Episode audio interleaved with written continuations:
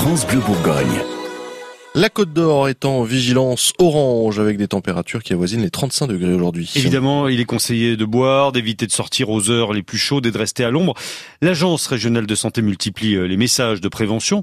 Le docteur Marc Di Palma, en charge de la veille sanitaire en Côte d'Or, est en ligne avec vous ce matin, euh, Philippe Popper, pour balayer quelques idées reçues sur la canicule. Bonjour docteur Di Palma.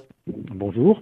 Alors, première idée reçue en cette période de canicule, il faut boire, boire n'importe quoi, mais très froid. Alors non, il ne faut pas boire n'importe quoi. Il faut boire régulièrement. Effectivement, il faut s'hydrater régulièrement, renforcer cette hydratation. Mais euh, s'il y a quelque chose qu'il ne faut pas faire, c'est boire de l'alcool. Il faut boire de l'eau. Très froid? Froid. On n'a pas besoin d'avaler de la glace, de l'eau fraîche. L'important, c'est de boire de façon régulière, abondante. Et pour boire de façon régulière, abondante, on ne boit pas et on n'avale pas des glaçons.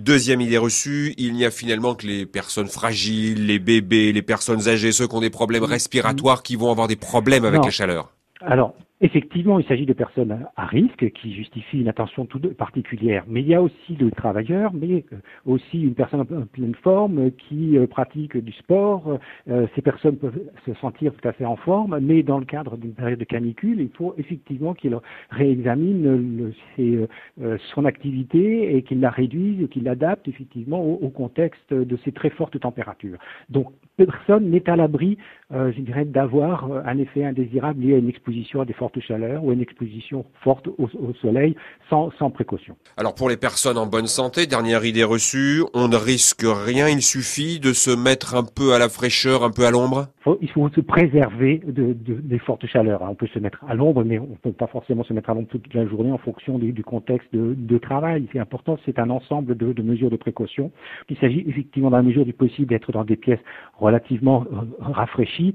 Voilà, c'est tout un ensemble de mesures qui feront que la personne sera en mesure de faire face à cette période de, forte chaleur euh, qui va durer un certain nombre de, jours. Dans le cadre de l'exercice professionnel, il y a des règles et l'employeur a des obligations en matière de prévention des risques professionnels.